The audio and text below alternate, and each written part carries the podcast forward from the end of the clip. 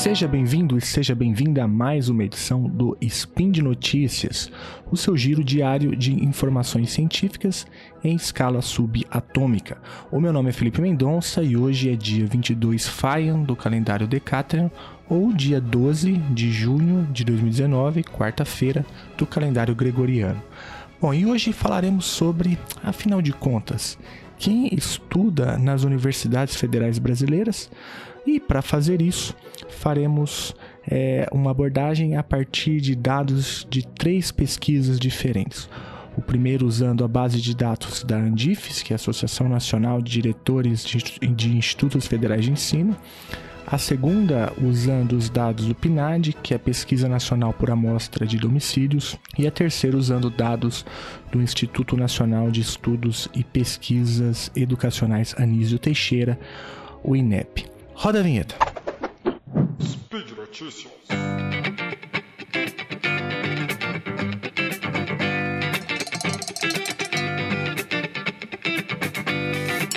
Bom, Todos nós sabemos que a educação, principalmente a educação pública, ganhou destaque na conjuntura política brasileira por conta dos inúmeros ataques que vem sofrendo é, durante o governo Bolsonaro. Eu mesmo já falei sobre esse assunto algumas vezes aqui nesse Spin de Notícias, é, em, em edições anteriores, mas de lá para cá muita coisa aconteceu. Nós tivemos a queda do anterior ministro, o ministro Vélez, e agora a, a nova gestão do Weitraub. Nós também tivemos de lá para cá duas grandes manifestações de rua. A primeira no dia 15 de maio, né, que surpreendeu é, pelo número de adesão, é, varrendo o país de norte a sul com inúmeras cidades sendo tomadas por professores, estudantes, técnicos administrativos e também é, a população em geral apoiando a pauta da educação, portanto, se colocando contrários aos cortes é, sistemáticos e, enfim, escabrosos que vêm sendo adotados pelo governo federal. E depois, numa segunda prova de força, no dia 30 de junho, desculpa, dia 30 de maio, né?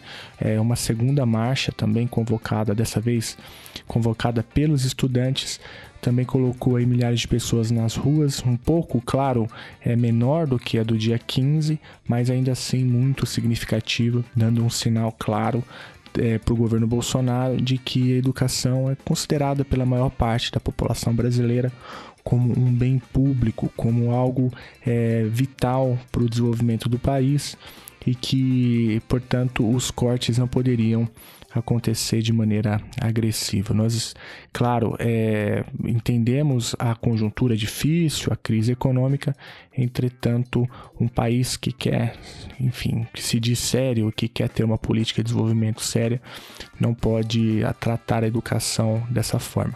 O professor e a professora, nós sabemos bem, acabaram sendo eleitos pelo governo Bolsonaro como inimigos do povo, inimigos do Estado.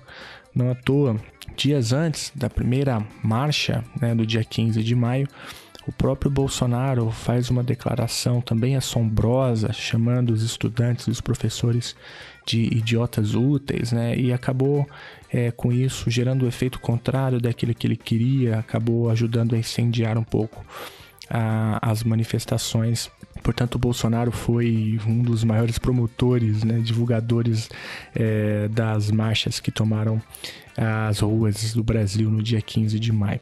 Mas também já mencionei aqui, várias associações científicas têm lançado lá suas notas, apontando os desmontes que acontecem em todos os setores ligados à educação. Fora do país também, é, inúmeras associações vêm é, denunciando o que ocorre no Brasil. A própria revista Nature já fez duras matérias criticando os cortes na ciência brasileira. É, e de modo que ó, a pauta né, da marcha pela ciência, que é uma pauta que infelizmente também é necessária em outros países do mundo, acaba que o Brasil se insere dentro desse contexto e tem ganhado é, manchetes mundo afora por conta da maneira como o governo Bolsonaro vem atacando a educação.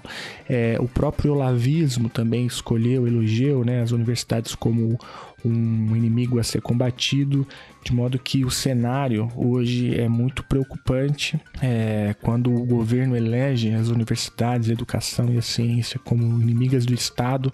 Isso é sinal de que nós vivemos tempos sombrios, né? Mas a boa notícia é que como eu já mencionei, a população tem se levantado e as marchas do dia 15 e do dia 30 deram aí um sopro de esperança, porque é, parece que há sim resistência dentro das universidades, entre o movimento estudantil, de modo que não será fácil é, comprar essa briga né, com o setor é, tão estratégico para o desenvolvimento nacional como é o setor da educação. Bom, é, alguns argumentos que o governo Bolsonaro vem usando para atacar as universidades passam por muitas coisas. Passam pelo, passa, por exemplo, pela ideia de que a educação superior é muito cara, né, e isso demonstra um desconhecimento completo é, do que, que é a universidade pública brasileira. É, muitas vezes o governo faz comparações esdrúxulas, por exemplo, comparando o custo de um aluno no ensino superior com, a, com o custo de um aluno no ensino básico, e isso é esdrúxulo porque a universidade federal, a universidade pública no geral, ela não faz só ensino, ela também faz pesquisa e extensão, é, e também faz gestão, é, de modo que a comparação ela não cabe, mas também é, às vezes surgem teses como a da cobrança de mensalidades e matrículas de estudantes é, que têm mais condições de é, pagar por isso, é, adotando, por exemplo, modelos de outros países, como Chile, às vezes os Estados Unidos aparece também como um modelo a ser seguido, é, sempre também num debate tacanha, sem aprofundar nos modelos e nas consequências que isso poderia ter para um país desigual como o Brasil. E também é, um outro argumento que sempre é mobilizado pela, pela ala mais olavista do governo diz respeito ao perfil dos estudantes das universidades federais. E é por isso que essas três pesquisas que eu quero citar aqui hoje, elas são tão importantes, porque elas trazem luz a, a um grande mistério né, que paira sobre o governo Bolsonaro, que é justamente a que deu título a esse spin, que é, afinal de contas, quem estuda nas universidades públicas, públicas brasileiras. É, há um, um, um, certo entendimento no senso comum de que as universidades elas seriam é, dominadas pelas alas mais ricas do país, de modo que as universidades seriam inacessíveis para a população mais pobre. Bom, então vamos lá. O que dizem os três estudos? Comecemos pelo primeiro, uma que foi publicado agora, é, 15 dias atrás, pela Andifes, que é a Associação Nacional dos Dirigentes das Instituições Federais de Ensino Superior. Eu vou deixar o link para essa pesquisa na íntegra aí na descrição desse episódio. Bom, o que eles fizeram? Eles coletaram dados de 420 mil estudantes em 63 universidades federais é, brasileiras, ou seja, cobrindo um leque quase que a totalidade do, das universidades federais. E quais foram os principais achados? Bom, os dados da pesquisa da Andifes mostram que desde 2014 a maioria da população universitária é preta e parda, graças, é bom dizer, às políticas afirmativas. Em 15 anos, ou seja, de 2003 até 2018, as ações afirmativas elevaram o percentual de estudantes pretos e pardos de 34,2% em 2003 para 51,2% em 2018. Esse é um salto importante e mostra que a universidade pública brasileira está em movimento e se aproximando, portanto, é, da população brasileira, que tem, em sua maioria, pretos e pardos é um movimento histórico que se explica, é, é bom dizer e enfatizar, as políticas afirmativas que têm deixado esse impacto é, nas universidades federais brasileiras. As universidades hoje elas são mais pretas e pardas e isso é excelente porque a universidade passa, portanto, a refletir de maneira um pouco mais exata aquilo que de fato existe na sociedade brasileira. Um outro achado de pesquisa diz respeito ao, ao à renda, né? E aí a pesquisa é, descobre que 26,61% da comunidade universitária pública federal brasileira tem faixa de renda mensal familiar per capita de até meio salário mínimo. Veja só, 26,61% da, do público discente das universidades federais tem até meio salário mínimo per capita como renda mensal familiar. Logo acima, nós temos 26,93% com até um salário mínimo. E somados, se a gente pegar o recorte de até 1,5 salário mínimo per capita como renda mensal familiar média, nós temos 70,2% dos estudantes. Então eu repito, até 1,5 salários salário mínimo per capita, é, essa faixa de renda é responsável por 70,2% dos estudantes das universidades públicas federais brasileiras. Isso desmonta o mito de que a elite brasileira, portanto, ela dominaria as universidades. É claro que a elite brasileira está nas universidades, mas isso em si não é um problema. O fato é que hoje a universidade é mais diversa e ela é mais acessível para parcelas mais pobres da população brasileira, que vem aumentando se a gente para para olhar a série histórica. E por falar em série histórica, ela vem mostrando uma mudança significativa de 2010 até agora, em uh, ah, 2018, que é onde a pesquisa, né, é, é, é, até onde a pesquisa cobriu, a população de até 1,5 salário mínimo evoluiu de 43,7% para 70,2%, como eu falei agora há pouco. Então nós saímos de um percentual de 43% para 70,2%. De fato, isso prova que a universidade está em movimento, ela está em transformação e ela tem se transformado na direção de abraçar a população mais pobre, das, das rendas mais é, baixas da, do, do Brasil. Bom, a própria pesquisa da Andifes mostra que, ainda assim, as alas mais miseráveis do país, infelizmente, são muitos, ainda não, não conseguem acessar a universidade. E isso é um fato porque os mais pobres, aqueles que estão bem na base da pirâmide social brasileira, não têm nem condições de é, é, terminar o, o, ensino médio. Entretanto, é importante colocar a coisa na perspectiva histórica, porque a gente vê que a universidade tem se movimentado cada vez mais para acessar as camadas mais pobres da população é, do Brasil. Os dados também mostram que as escolas públicas colocam hoje a maior parte dos estudantes nas federais. 64,7% dos universitários federais chegaram das escolas públicas, enquanto que 35,3% chegaram de escolas particulares. Novamente, as políticas de cotas ajudam a explicar essa imensa transformação que está em curso nas universidades públicas brasileiras. A trajetória histórica é importantíssima e mostra portanto, transformações profundas. Né? Outro dado importante é a escolaridade de mães e pais dos universitários. 62, desculpa, 66,2% dos pais e 62,7% das mães dos estudantes estudaram até o ensino médio tão somente. Portanto, isso significa que a maior parte dos estudantes que se formam hoje nas universidades federais levam para casa o primeiro diploma de ensino superior da família. A universidade também distribui renda, segundo o estudo da Andif. 54,1% deles participam de atividades ou programas acadêmicos, sendo que 24,1% desse universo conta com algum tipo de remuneração.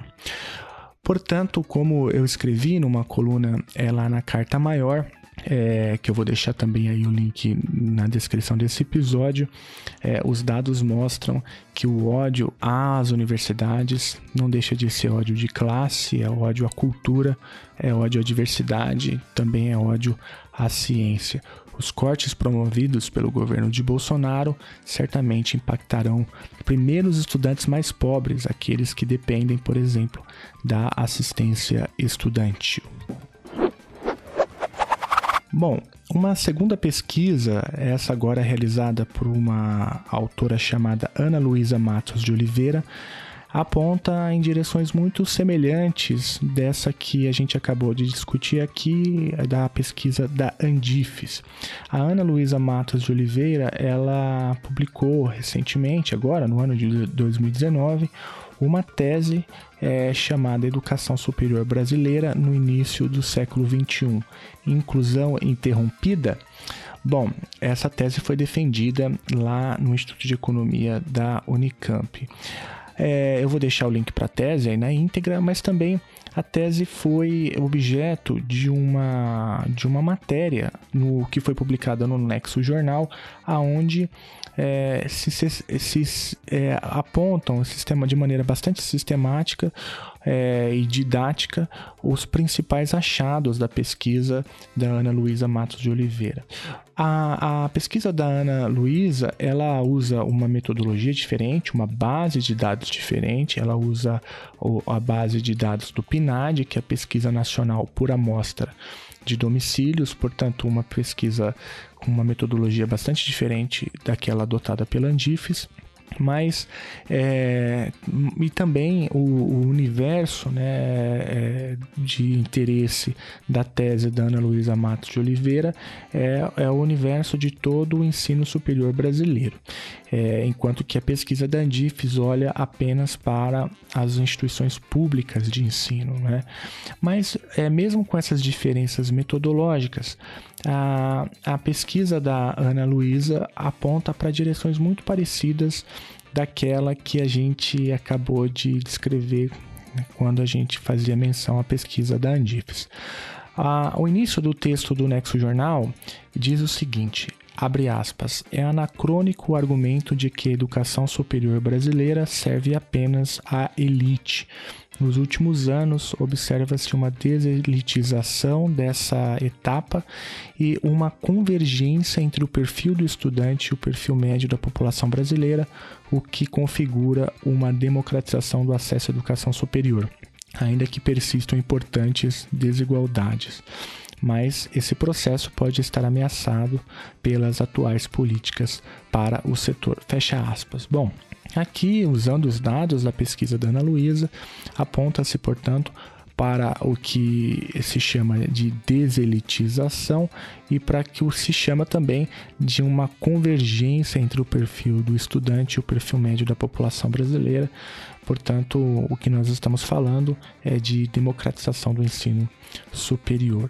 Bom, mas o que, quais são os achados né, da pesquisa da Ana Luísa Matos de Oliveira? É, primeiro, ela diz lá que as políticas em parceria, inclusive com o setor privado, é, como as das duas últimas décadas, é, estão relacionadas ao crescimento das matrículas em instituições de ensino superior privadas, mas sem alterar muito a participação das matrículas privadas no total. É, e isso significa, em termos de distribuição de renda, um acesso cada vez maior de uma população com uma renda mais baixa. Diz lá o texto, abre aspas. Essas políticas públicas, em conjunto com o crescimento econômico e as melhoras na distribuição de renda, contribuíram para um amplo processo de inclusão social na educação superior. Fecha aspas. Bom, e aqui os dados mostram que a, nós temos aqui uma distribuição mais próxima do perfil é, da sociedade brasileira. É, um outro dado importante que a pesquisa mostra é que a, a, a evolução da participação de estudantes de graduação que estão entre os 70% mais pobres e os 30% mais ricos da distribuição de renda per capita familiar, de acordo com o PNAD, é, acaba se alterando. Nós temos aqui um aumento da importância dos 70% mais pobres e uma redução da importância dos 30% mais ricos, de acordo com os dados da PNAD, se a gente olha na série histórica de 2001 até 2017. Diz o texto que a inclusão ocorre também no plano racial. Pretos e pardos passam de 21,9% dos estudantes em 2001 para 43,5% em 2015. Pelo PNAD contínua, seguindo a tendência de redução da participação dos brancos como total dos estudantes, mesmo com a crise a partir de 2015. E os autores continuam. E isso acontece apesar de as famílias negras terem sido mais atingidas pela crise que as brancas, um indicativo de que as políticas públicas para a inclusão na educação superior com enfoque nessa população foram importantes, como mostram os dados da tese da Ana é, Luísa Matos de Oliveira. É, e por fim, enfim, a tese possui muitos dados. É, a gente percebe, portanto, o, que o movimento é um movimento da democratização. Se a gente olha também pelo recorte racial, nós temos cada vez mais pretos e pardos acessando o ensino superior brasileiro, mas o, o, a pesquisa também aponta para as políticas recentes adotadas no setor que poderia e tem o potencial para interromper é, essa trajetória de inclusão e democratização do ensino superior brasileiro. É, então vale a pena olhar a tese é, aí na íntegra, dar uma olhada, porque ela nos, ela nos traz muitos dados importantes sobre a, o ensino superior brasileiro, desmistificando, portanto, aquela ideia equivocada de que somente somente a elite acessa ao ensino superior brasileiro. Bom, e também o trabalho é, faz uma reflexão sobre o, a, os efeitos que as políticas de austeridade pode deixar na, nessa, nessa trajetória de, de longo prazo aí da, de democratização das universidades. A princípio, é, parece que as políticas de austeridade adotadas é, no, nos últimos anos têm potencial para interromper essa trajetória de inclusão nas universidades brasileiras. Vou deixar, portanto, o link para esse importante estudo na descrição desse episódio. Bom, e a terceira, a terceira pesquisa é, que eu queria falar nesse episódio foi uma pesquisa que usou como fonte de dados os dados do Instituto Nacional de Estudos e Pesquisa Educacionais Anísio Teixeira, o INEP. É, essa pesquisa foi realizada pelos pesquisadores Adriano Senkevski e Úrsula Mattioli Mello. Eles cruzaram dados do Censo de Educação Superior é, realizado pelo INEP com informações do questionário socioeconômico preenchido pelos estudantes no Enem. Portanto, essa é uma uma terceira metodologia diferente da Andif, diferente da tese é, da Ana Oliveira e, e que, portanto, aponta para direções ainda assim muito parecidas com os, os achados que a gente já narrou até aqui. É, para essa pesquisa, que usou os dados do INEP, foram analisadas 104 instituições federais de ensino superior, entre universidades e institutos federais, cujas matrículas variaram de 30 mil ingressantes em 2012 a, a 327 mil em 2016. O, essa pesquisa eu tive contato com ela a partir de uma de uma reportagem publicada no Valor Econômico que tem por título Cotas raciais foram mais efetivas do que por renda, afirma estudo. Vou deixar, portanto, a, o link dessa pesquisa na íntegra aí na descrição desse episódio. Diz lá a reportagem logo no início. A lei de cotas ampliou em 39% a presença de estudantes pretos, pardos e indígenas vindos de escolas públicas nas instituições federais de ensino superior entre 2012 e 2016, aponta estudo ainda inédito do Instituto Nacional de Estudo e Pesquisa Educacionais Anísio Teixeira. Já o critério de baixa renda da lei mostrou-se pouco efetivo por incluir mais de 80% dos estudantes que prestam o exame nacional do ensino médio. Fecha aspas. Bom, o, o, a pesquisa continua é, com achados importantes, principalmente no que diz respeito à política de cotas. Segundo a pesquisa, as universidades mais seletivas e que partiram de patamares de inclusão social mais baixos foram as mais impactadas pelas cotas. A presença de pretos, pardos e indígenas vindos da rede pública cresceu 135% na Universidade Federal do Ceará e 120% na Universidade Federal de Santa Catarina e 85% na Universidade de Brasília, a na UNB. É, o estudo também mostra que a lei sancionada em 2012, que é conhecido como Lei de Cotas, prevê em seu artigo 7 a realização de uma revisão crítica após 10 anos de sua implementação. E esse prazo estoura em 2022, que é o último ano do atual governo e ano eleitoral, e portanto essa discussão deve explodir no futuro próximo, é, já que esse governo aparentemente é contra as políticas afirmativas. Os pesquisadores nessa pesquisa especificamente é, constataram que em 2012, o último ano antes da vigência da lei, os estudantes de escola pública já eram maioria entre os integrantes das instituições federais. Ainda assim, após a mudança legal, essa participação subiu a 63,6% em 2016, um aumento de 15%. Já os estudantes de escola pública autodeclarados pretos, pardos e indígenas eram 27,7% dos, dos ingressantes em 2012 e chegaram a 38,4% em 2016, um incremento de 39%. Já os estudantes de escola pública com renda de até 1,5 salário mínimo eram 48,2% em 2012 e passaram para 54,8% em 2016, alta de 14%. Enquanto os, da, os de escola pública, baixa renda e ao mesmo tempo pretos, pardos e indígenas passaram de 24,9% a 34,34% 34 no avanço é, de 37%.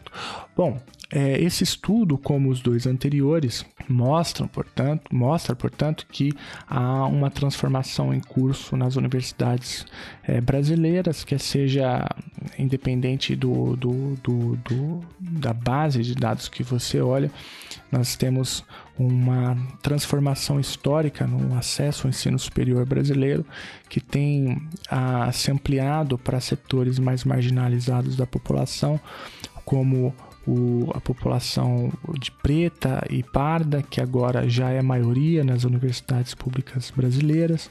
Também tem um recorte de gênero que também tem ganhado dimensão e eu acabei não abordando aqui, mas que os, ah, os, os três estudos mostram. E também o recorte de renda, que tem mostrado que as populações com acesso é, a rendas menores têm conseguido ingressar no ensino superior.